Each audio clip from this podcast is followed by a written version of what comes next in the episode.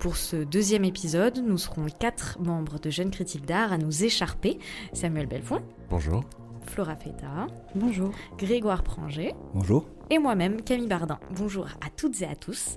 Pour ce deuxième épisode de Pourvu qu'elle soit douce, on a choisi d'aborder deux sujets qui sont l'exposition Anticorps que le Palais de Tokyo a monté en à peine trois mois suite euh, au premier confinement. Et en deuxième partie d'émission, on réfléchira ensemble à la place de la critique dans un monde mauvais, celui dans lequel se trouve aujourd'hui le monde de l'art et ses artistes après cette série de confinements. Euh, Grégoire, si tu le veux bien, euh, je te propose d'esquisser en quelques mots les, les contours de l'exposition dont on va débattre. Oui, merci Camille. Donc effectivement, Anticorps, c'est le titre de l'exposition qui est présentée dans les espaces inférieurs du Palais de Tokyo. Une exposition qui était initialement prévue du 23 octobre 2020 au 3 janvier 2021 et qui malheureusement a dû fermer à cause de la crise sanitaire qu'on connaît. Alors cette exposition est définie comme, je cite, une réaction quasi épidermique à la crise sanitaire et sociale et vise à prendre le pouls de notre capacité à faire corps ensemble et à repenser notre façon d'habiter le monde. Vaste programme donc qui se déploie à travers des œuvres récentes ou plus anciennes de 20 artistes regroupés autour de quatre espaces qui ne doivent pas être vus comme des cases mais plutôt comme des zones poreuses des lieux de rencontre. Au fil des œuvres, l'exposition tente de répondre à la question formulée par la philosophe américaine Donna Haraway dans son essai Manifeste Cyborg. Cette question c'est pourquoi nos corps devraient-ils s'arrêter à la surface de la peau? Alors, en ces temps euh, de, des sensations physiques, pour ne pas dire sociales, l'équipe euh, de curateurs et curatrices de Tokyo nous invite à explorer ces zones de rencontre, cette porosité de nos corps, cet érotisme social pour les paraphraser, mais aussi toutes les barrières et autres frontières angoissées qui nous séparent de l'autre et nous enferment. Samuel, euh, est-ce que tu pourrais décrire peut-être un peu plus euh, plastiquement, si je puis dire, cette exposition? En tout cas, comment elle se compose?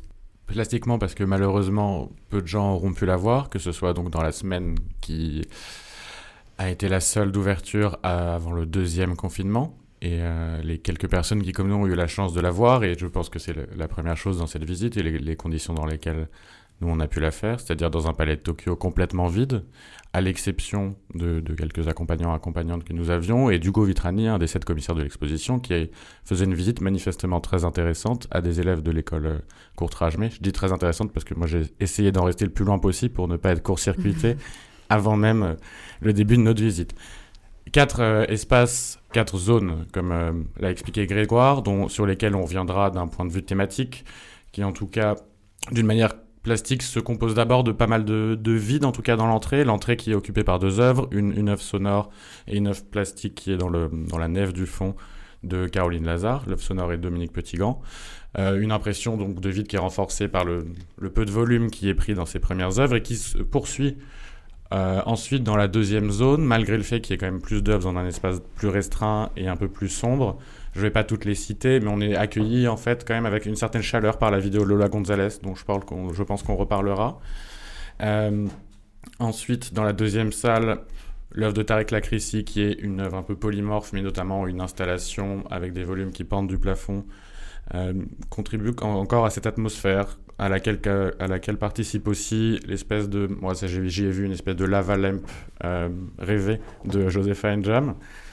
Euh, on passe ensuite dans la troisième partie où une énorme agora installation euh, d'Emily Jones, très vide elle aussi, occupe l'espace. Un film de euh, Koki Tanaka qui dure 1h10. Mhm. Je pense que c'est mentionnable parce que c'est des choses sur lesquelles on reviendra.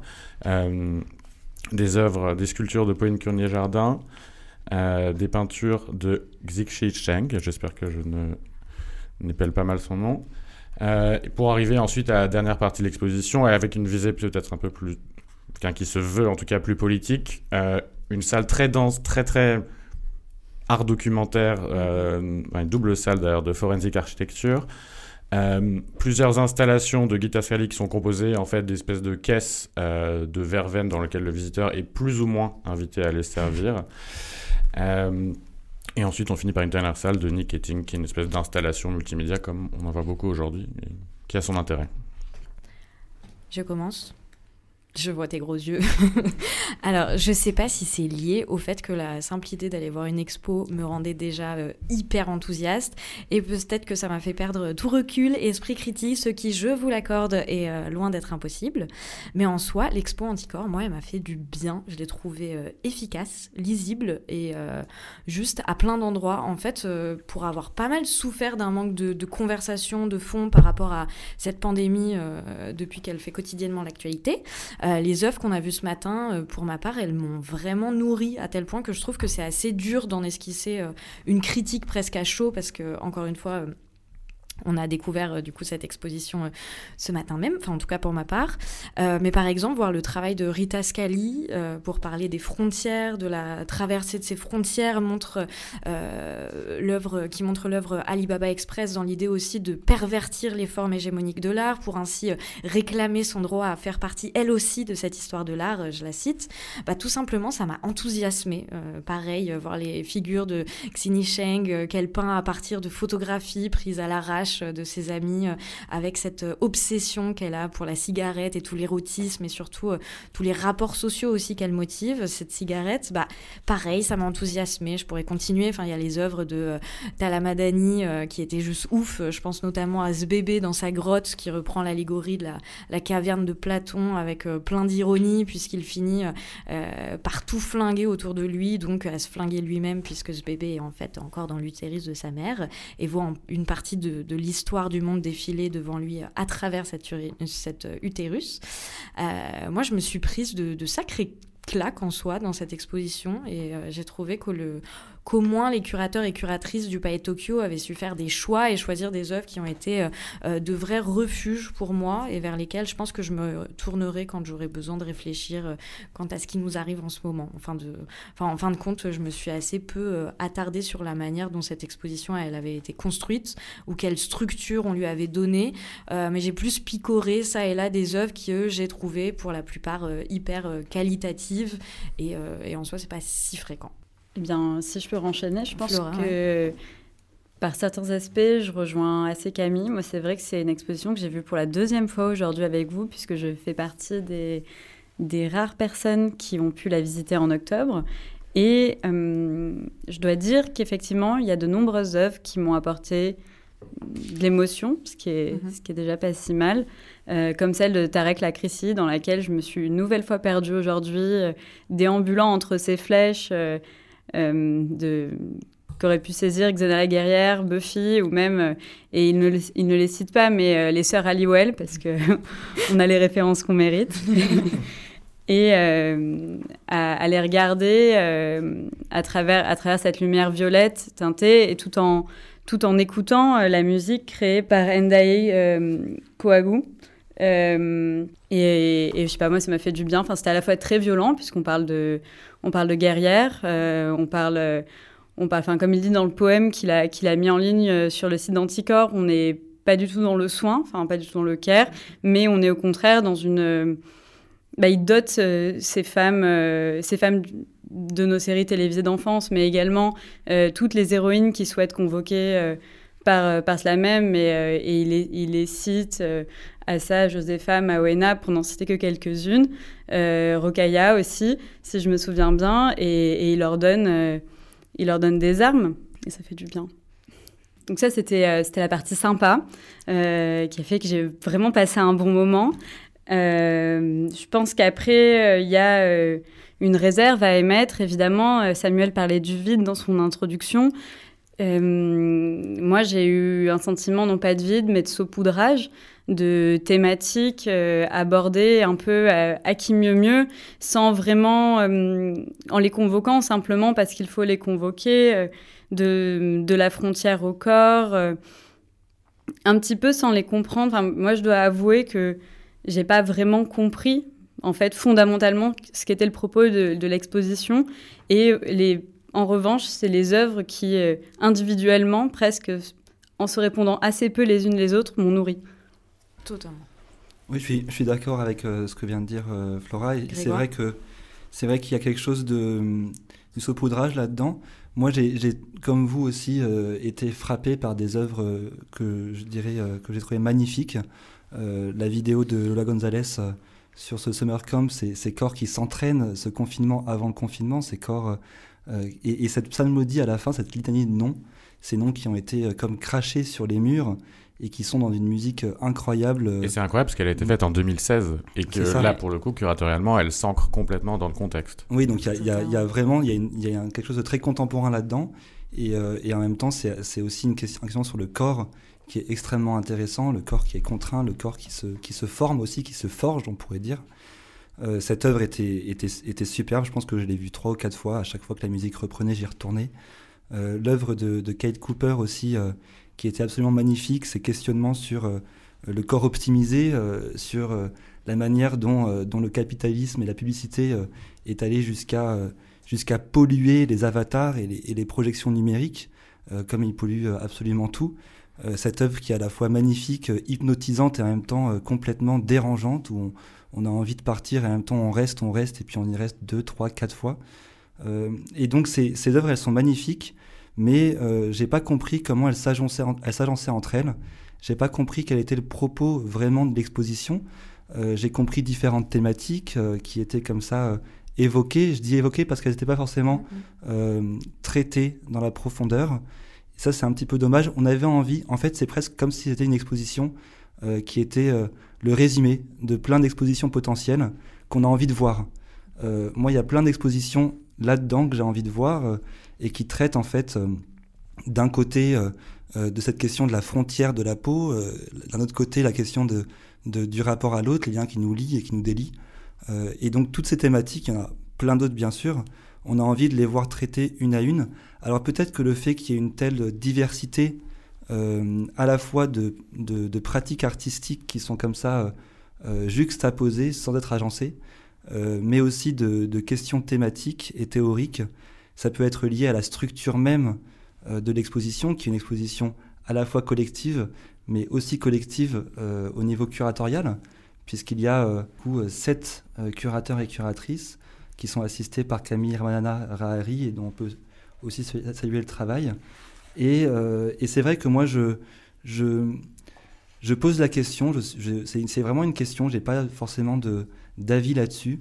Je pose la question de la pertinence d'une exposition collective qui est euh, co-commissariée par sept commissaires d'exposition, euh, qu'il y ait euh, une équipe curatoriale, qu'il puisse y avoir des experts et expertes qui sont appelés sur différents pans de l'exposition, des échanges, bien sûr, c'est très bien et c'est une très bonne chose, mais qu'il y ait sept commissaires associés. comment ensuite arriver à une exposition qui est cohérente, qui est claire pour le public? Je dis pas que c'est impossible, mais je pense que c'est un vrai frein. Euh, et ce frein, à mon sens, euh, on l'a vu justement dans cette exposition.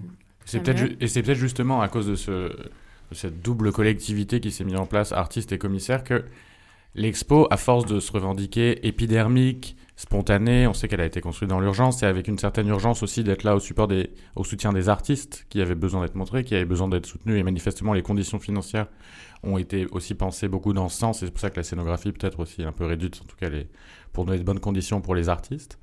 Mais malgré cela, enfin, à force de vouloir être épidermique, je trouve que cette expo manque de corps, d'organique. En fait, il y a cette froideur qui est inhérente certes aux espaces du Palais de Tokyo, c'est quelque chose avec lequel ils devront toujours jouer, mais qui est déjoué parfois dans certaines expositions. Là, dès le début, on est dans quelque chose qui est extrêmement froid et qui, même plus encore, en essayant de déjouer justement tout ce que ne doit pas être une exposition justement de froid, d'inorganique, de non accueillante, et en essayant par de petits artifices et certaines œuvres de, de, déjouer cette, euh, cette plasticité trop grande de l'exposition, en fait, ne fait que renforcer ce sentiment que moi je trouvais de, vide.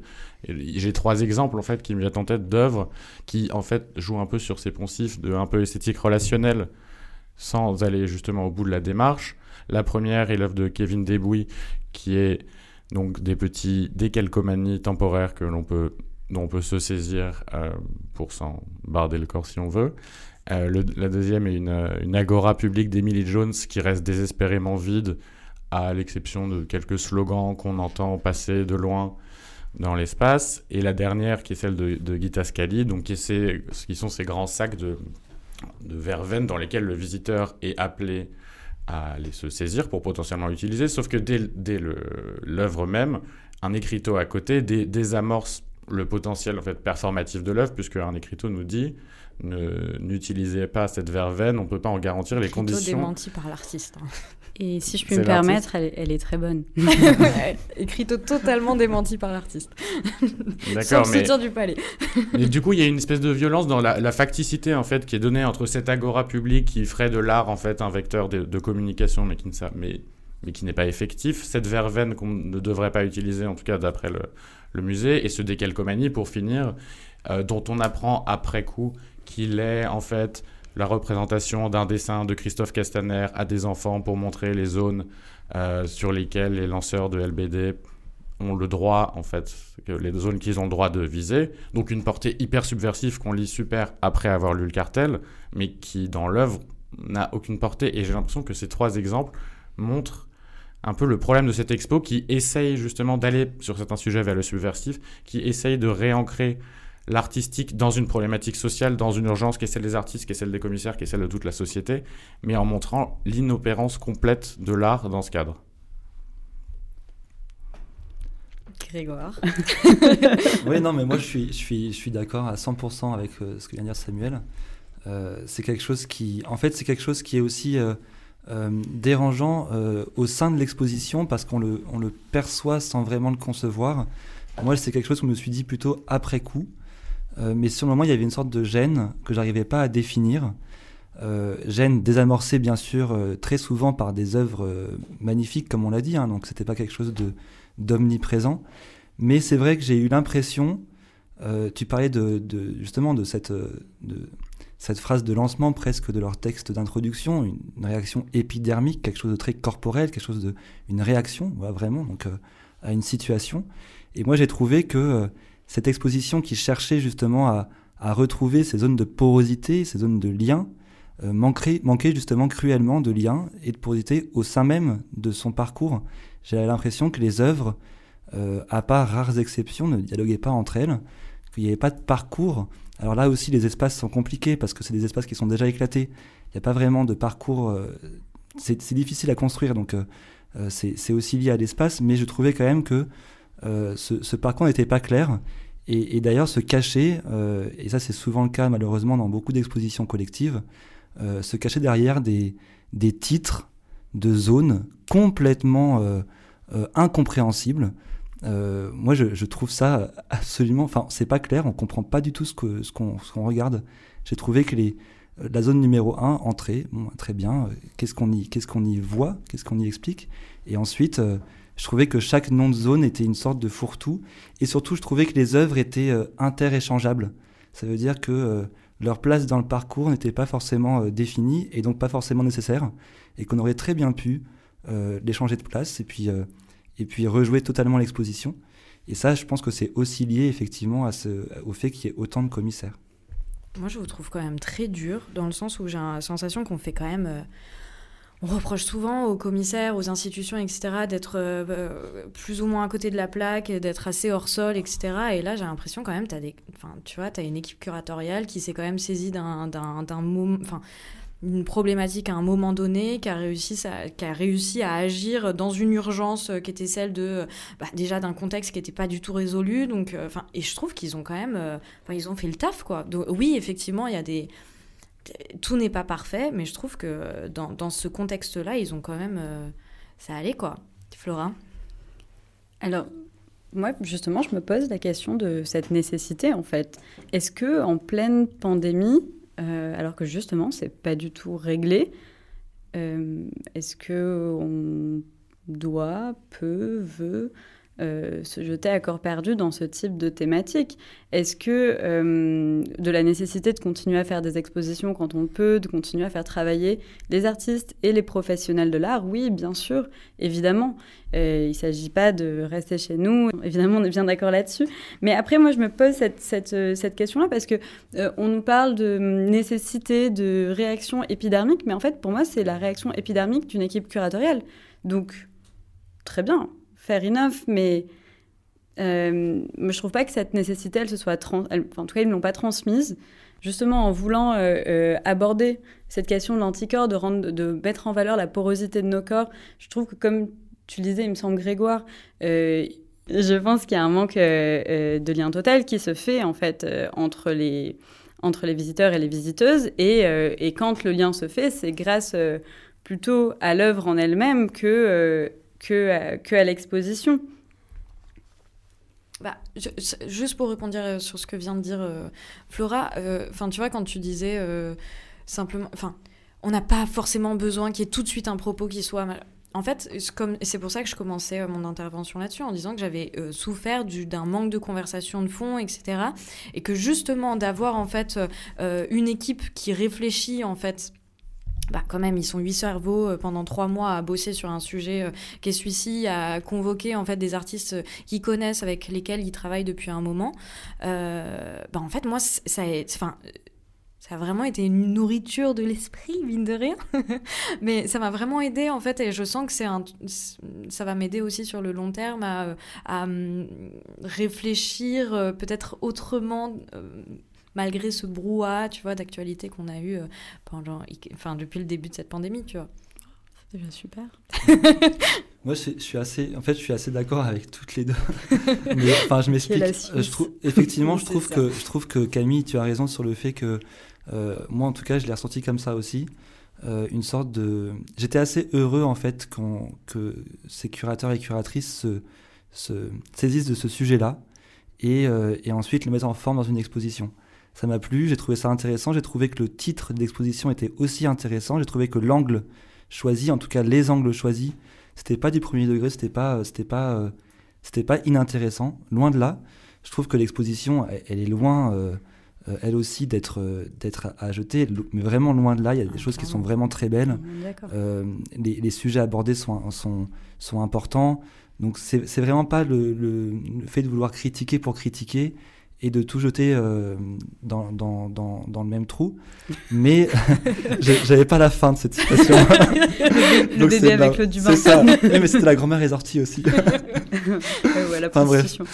En tout cas, ce que je voulais juste dire, c'est que euh, ça, ça n'empêche pas que, et là, pour le coup, je rejoins plutôt Flora, euh, ceci étant dit, j'ai trouvé que cette nécessité que eux avaient ressentie, et c'est tellement beau qu'ils l'aient ressenti, euh, ce besoin viscéral, c'est de ça dont il parle, on a tellement besoin dans le monde de l'art d'avoir des réactions viscérales, c'est hyper important. Le fait que, en fait, j'ai trouvé que ce, besoin-là, ils n'ont pas forcément, en tout cas avec moi ça n'a pas marché, ils n'ont pas réussi à me le transmettre. Moi l'exposition je l'ai faite euh, de manière très froide, euh, j'ai eu des réactions par rapport à certaines œuvres, mais j'ai pas été emporté dans, dans, dans ce discours, dans, dans cette proposition qu'ils nous font. C'est vraiment purement subjectif, c'est personnel, mais c'est là-dessus que je trouve qu'il y avait quelque chose qui, mm-hmm. qui, qui, ne marchait pas et, euh, et qui est lié, c'est, lié aussi à tout ce qu'on a pu dire par, auparavant. Euh, par rapport à la sous-exposition. pour conclure, Samuel. Évidemment que l'intention des commissaires est louable et qu'en plus, le... enfin, c'est une très belle équipe commissaire qui est mise en place, c'est une des premières expos qu'elle fait ensemble. Après, quand ils expliquent qu'ils doivent, enfin, qu'ils veulent, à travers Anticorps, prendre le pouls de notre capacité à faire corps ensemble et à repenser notre façon d'habiter le monde, il y a une, enfin, euh, un vertige du propos quand même qui se suit de pas grand chose dans le sens où, enfin, qui se voit en fait dans certaines œuvres, mais dans l'exposition même, moi je trouve qu'il y a en fait, il y a une telle conscience de la fragilité aujourd'hui de ce qu'est une exposition dans cette exposition qu'on finit par ne voir que ça. C'est limite quasiment une exposition qui s'excuse d'être une exposition, qui montre des œuvres qui sont magnifiques, mais qui que ce soit dans sa scénographie ou dans son arsenal discursif, en fait, essaye tellement de, ne pas exister, de s'en remettre aux œuvres, qu'on voit que cette fragilité, pour moi, encore une fois, se vide et euh, cette incapacité à aller chercher autre chose, alors que d'autres initiatives aujourd'hui existent qui essayent de travailler sur cette porosité entre l'art et le monde, une question qui manifestement obsède les artistes et les commissaires de cette expo. Ça vous oh, va? La transition est La transition est tellement... Oh bah, du coup, Flora, la transition est toute faite. Je te laisse prendre la main pour présenter le, la deuxième partie de l'émission. Merci Camille. En setup de troisième confinement, alors que les expositions sont rares et réservées à des professionnels de l'art devenus happy few, alors qu'à contrario, depuis un an bientôt, nos RSS et nous-mêmes sommes submergés par un art contemporain qui se veut digital, que l'indigestion de projets Instagram est proche mais que l'on verserait presque une larme lorsque l'on pénètre dans un espace d'exposition, l'idée même de trouver un sujet de débat entre critiques d'art a quelque chose de paralysant. Geoffroy de la Gannerie, dans ses livres Penser dans un monde mauvais et L'art impossible, met le doigt sur le paradoxe d'un art contemporain qui ne veut plus faire abstraction du politique, mais balbutie ses moyens d'action, sa portée réelle au-delà de son marché. Dans un contexte d'extrême précarité des artistes et de certains et certaines professionnels de l'art, alors que s'exprime clairement une volonté d'œuvrer à de nouveaux imaginaires et utopies politiques, et qu'il semble nécessaire de repenser la manière dont est, pour le moment, montré l'art, quelles initiatives souhaitons-nous mettre en avant Et desquelles pourrions-nous nous passer?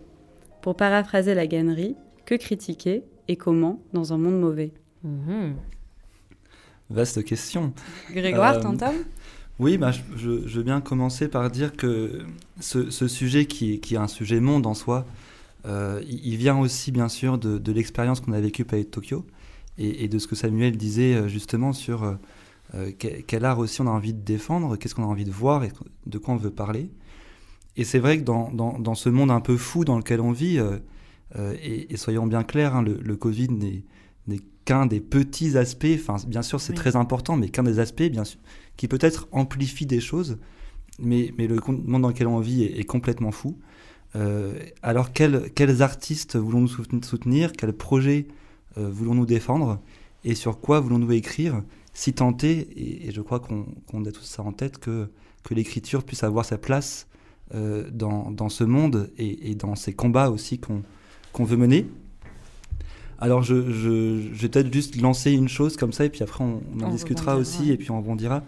le but n'est pas bien sûr de, de, circonscrire le sujet ou de le traiter en mhm. entier, mais moi, c'est vrai que personnellement, je euh, j'en peux plus du tout des expositions, euh, euh, comment dire,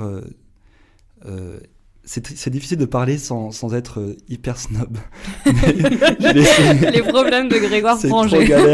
non, non, mais ce que je veux dire, c'est que en fait, j'ai de plus en plus de mal à voir des expositions qui ne, qui ne font pas appel à des sujets importants qui me traversent pas de leur nécessité.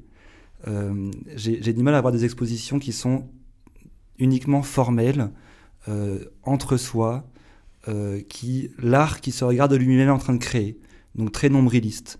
Et j'ai besoin, et, sans juger bien sûr d'autres formes d'art, mais j'ai besoin en tout cas de, ressentir cette nécessité à créer, ce besoin viscéral d'être au monde et de créer des formes par rapport à ça.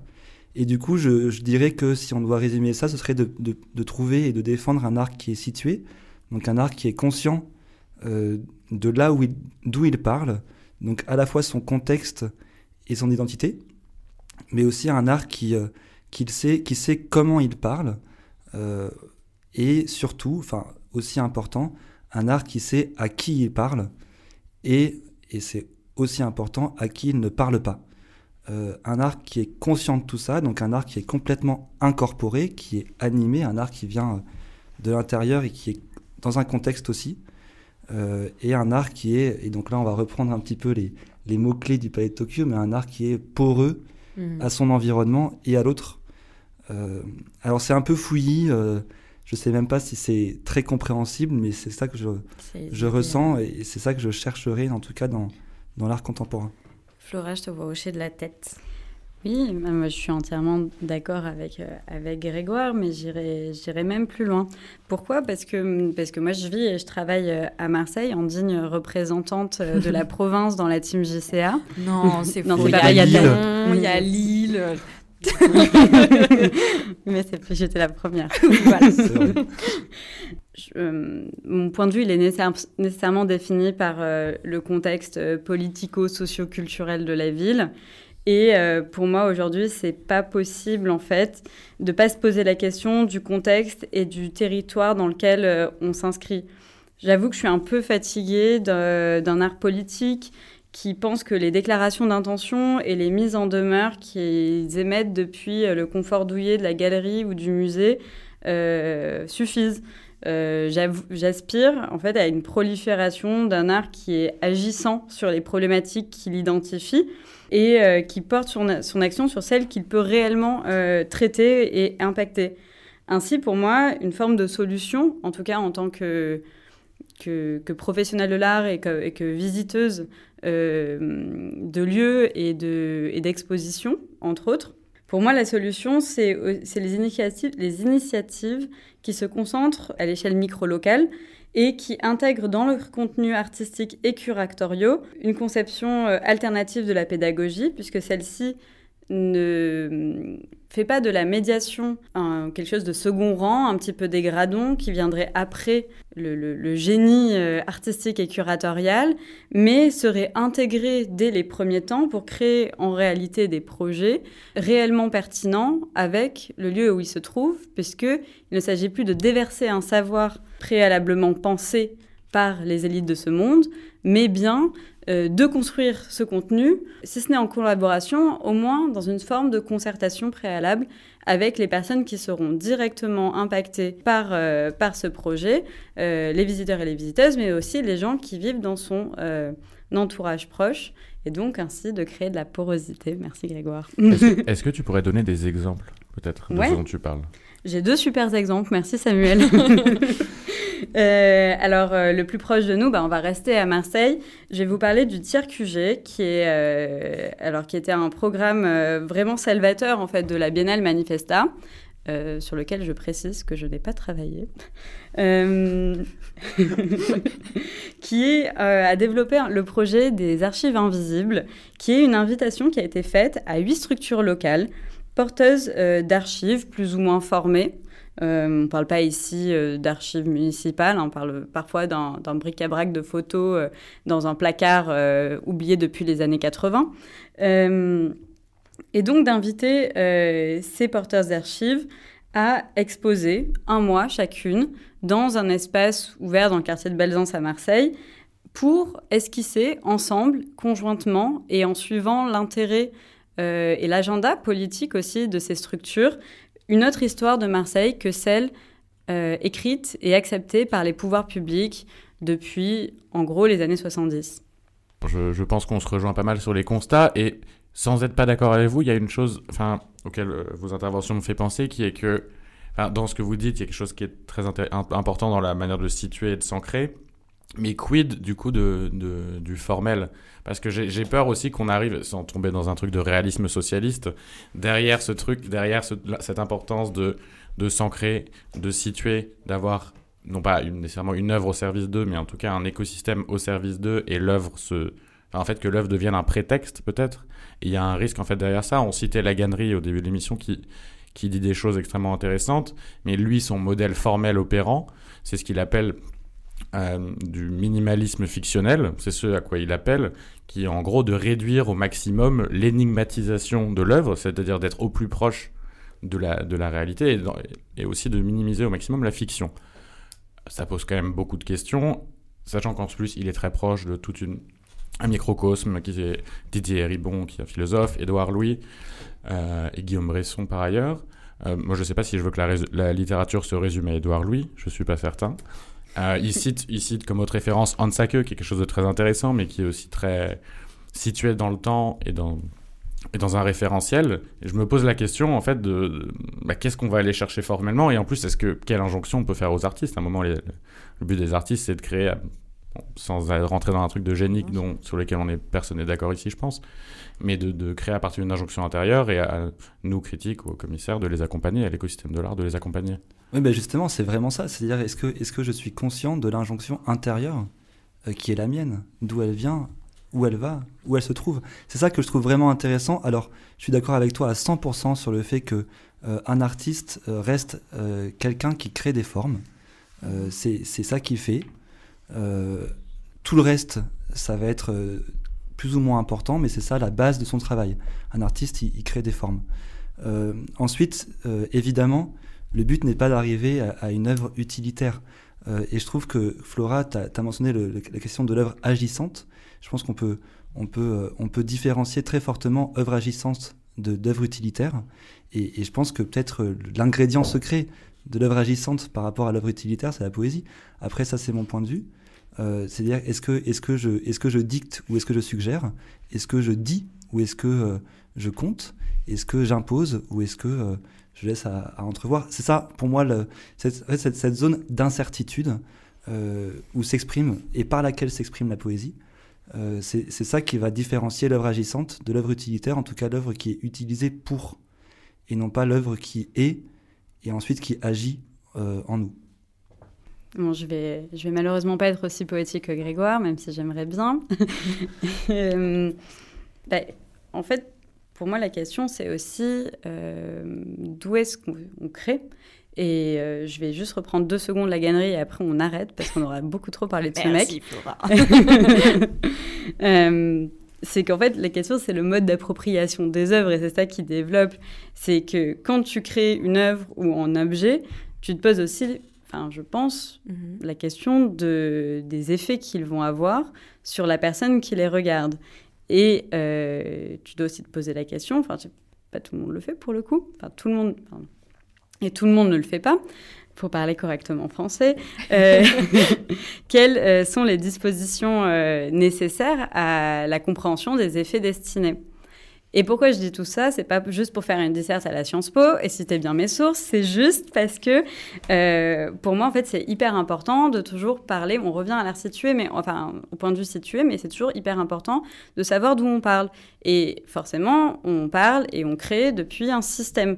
Et donc, en fait, euh, si on ne choisit pas de questionner le système, de le faire évoluer, euh, ok, mais c'est aussi parce qu'on n'a pas forcément intérêt à ce que ce système il change. Donc. Euh, non, mais je comprends pas quand tu dis ça, Flora. Est-ce que c'est l'artiste qui doit se questionner euh, par rapport à la manière dont il va construire son œuvre euh, d'un point de vue formel ou même de, de simple, même dans le fond, tu vois? Ou est-ce que c'est ça va passer par la médiation, par le propos curatorial, etc. Bah, je pense que c'est les deux.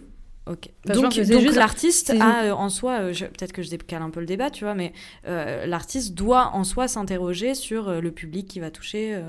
Et puis sur, ce, sur, sur, le message qu'il souhaite faire passer. Je pense que c'est juste une question d'individu vivant dans mm, une mm, société. Mm, c'est pas une question de de taper sur les artistes et de leur faire peser le poids euh, de la déconstruction de nos sociétés. C'est pas du tout ça. C'est simplement en tant que personne vivant et euh, dans une société inscrite dans un, système, comment tu te positionnes par rapport à celui-là? Mais la question s'applique à nous aussi. Mm, mm.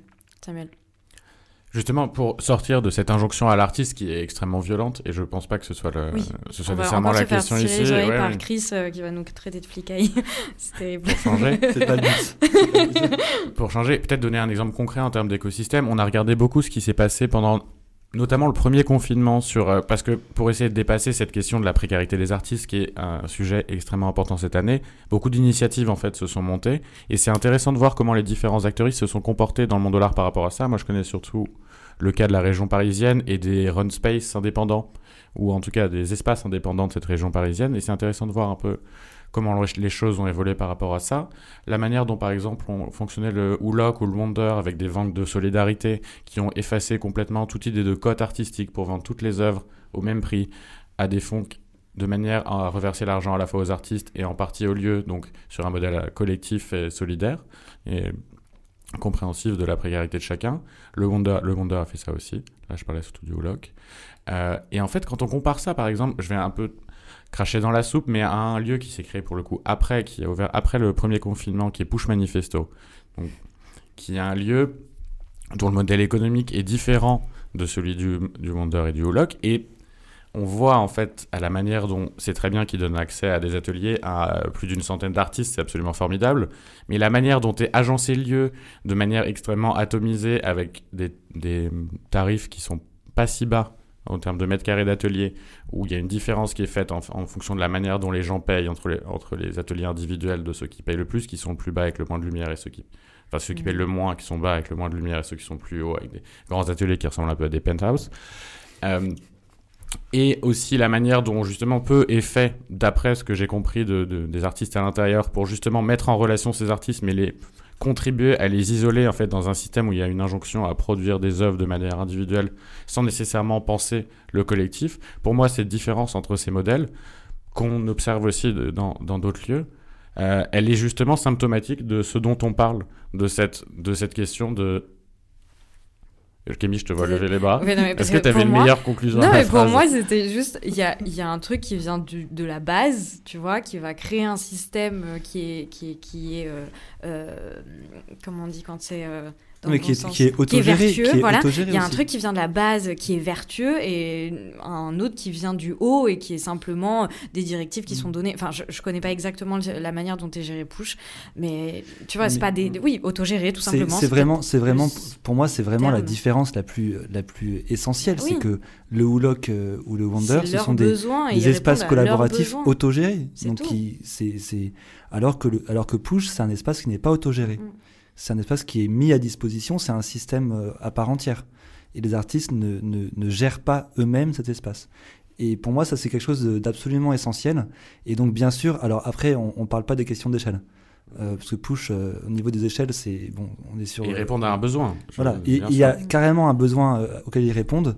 Et bien sûr, on va pas faire le projet de Push ici, c'est pas du tout le but, mais en tout cas, ce qui est clair, c'est que, et ça, on voit bien nous aussi en tant que collectif, euh, un, espace, qu'il soit euh, symbolique ou qu'il soit physique, euh, autogéré, offre beaucoup plus de solidarité, je pense, qu'un espace qui n'est pas autogéré. Je crois que ça, c'est quelque chose qui est absolument bah, presque normal, en fait. Ça te va? Samuel? Il nous reste assez peu de temps en soi. Est-ce que quelqu'un veut augmenter, euh, aller faire un pas de côté, conclure, c'est peut-être un peu tôt, mais... Bah, peut-être juste pour reprendre, euh, moi je trouve ça intéressant justement ce, pas de côté, pour le coup, que, mhm. Samuel a fait, enfin qui n'est pas en soi un pas de côté, de, relier les écosystèmes artistiques euh, qui, se créent, qui fleurissent. Ça c'est quand même une chose dont on peut être absolument ravi. Moi je suis ébahi, émerveillé de voir toute cette, énergie et toutes ces, initiatives aussi qui se créent, c'est absolument euh, incroyable, et qui survivent euh, dans des périodes de crise, euh, qui survivent avec des, parfois des, des systèmes justement qui sont hyper résilients et qui, et qui, qui s'adaptent aussi aux choses, et une vraie solidarité, de pouvoir rapprocher ces écosystèmes des formes d'art qui vont être créées par la suite. Et on avait commencé cette discussion en parlant justement des formes d'art que nous on a envie de soutenir. Euh, et évidemment, et ça c'est mieux, ça bien fait de pouvoir le relier, évidemment que c'est absolument euh, euh, indétachable des, des, systèmes et des écosystèmes artistiques qui voient émerger ces formes. Les deux sont absolument liés, se nourrissent, à, à, mon sens. Mais effectivement, moi je trouve ça hyper intéressant ce que tu dis, Grégoire, parce qu'en fait, ça fait écho au fait que chaque écosystème artistique est différent parce que son contexte, encore une fois, est différent. Et donc, il ne fait pas face aux mêmes nécessités. Et, euh, et de fait, sa, sa, production artistique et culturelle, et culturelle pardon, va, être, euh, va être différenciée. Et, et je pense que c'est aussi pour ça que dans certains, euh, sur certaines scènes, on va retrouver euh, une, une, injonction, une urgence euh, à l'intégration de pratiques artistiques dans quelque chose qui serait qui est plus à la rencontre parfois aussi du, je, déteste ce mot, c'est horrible et c'est très condescendant, mais du travail social. mais là tout de suite, j'ai pas de meilleure expression, mais qui est en fait de dire que la légitimité de l'art aussi, elle ne, et sa valeur ne se mesure pas seulement par euh, la forme et surtout la validation de sa forme et de sa valeur par les instances euh, euh, en fait de l'art contemporain qui sont en plus très largement basées à Paris, mais mais pour l'effet bénéfique ou pas, mais pour l'effet en tout cas qu'il peut avoir sur le plus grand nombre de personnes euh, euh, et euh, sans faire du populisme, c'est aussi à ça que servent les initiatives dont je parlais au début. Et à qui il faut rendre hommage. C'était pour recouper en fait avec la question du début de, de, Flora qui était en fait quoi et comment critiquer dans un monde mauvais. J'ai l'impression que enfin une ligne de force qu'on défend avec Jeune Critique d'art enfin et qui sort de cette discussion enfin ça a été une réflexion en fait beaucoup collective cette année mm, c'est de se dire on peut plus critiquer uniquement de l'art comme si c'était de grandes abstractions hors sol, mais on, doit critiquer en prenant en compte en fait les conditions de, de création, de production et de diffusion. Et j'ai l'impression que paradigmatiquement, on n'est pas du tout les seuls à le faire, et, enfin, Dieu merci. Heureusement. Mais qu'il y a justement quelque chose, une certaine responsabilité de la critique qui se pose enfin, aujourd'hui et au, au bout d'un an de crise Covid. Oui, et puis au-delà de ça, ça nous permet aussi de. Enfin, on, voit aussi qu'on va dans un qu'on s'inscrit aussi dans une marche qui me réjouit au plus haut point. C'est qu'en fait, on comprend aussi toutes et tous qu'on est plus ou moins situés, enfin qu'on est totalement situés et qu'on parle aussi euh, d'un point de vue qui est le nôtre. Et, euh, et en fait, c'est aussi la première étape d'une déconstruction, en fait, de se dire que, en fait, je viens de, tu vois, Heureusement qu'il y a aussi Flora qui est là pour nous parler de Marseille, etc. Et de, de, aussi l'écosystème marseillais, parce qu'en fait, euh, chaque écosystème est différent et de se rendre compte, en fait, d'où on part et d'où on parle et euh, euh, du, du, point de vue qu'on a, c'est juste fondamental. Et donc, je suis très heureuse qu'on aille toutes et tous, enfin, de plus en plus qu'on se rende compte que c'est quand même le point de départ. Quoi. Ou le point d'arrivée, Marseille, les loyers commencent à monter, moi je, me dépêcherai. Hein. Tourist, go home. eh bien, je pense qu'on arrive au bout finalement sur ces âneries. Je ne sais pas si on a fait le tour de la question, mais en tout cas, on est arrivé à la fin de notre temps imparti, je vais dire. Donc, euh, je vais remercier nos auditeuristes de nous avoir écoutés. Je vais aussi vous remercier tous les trois, Samuel Belfond, Flora Feta et Grégoire Pranger. Euh, j'ai tendance à embrasser les auditeuristes pour leur dire euh, à la semaine prochaine. Donc là, je vous dis au mois prochain et, et je vous embrasse quand même.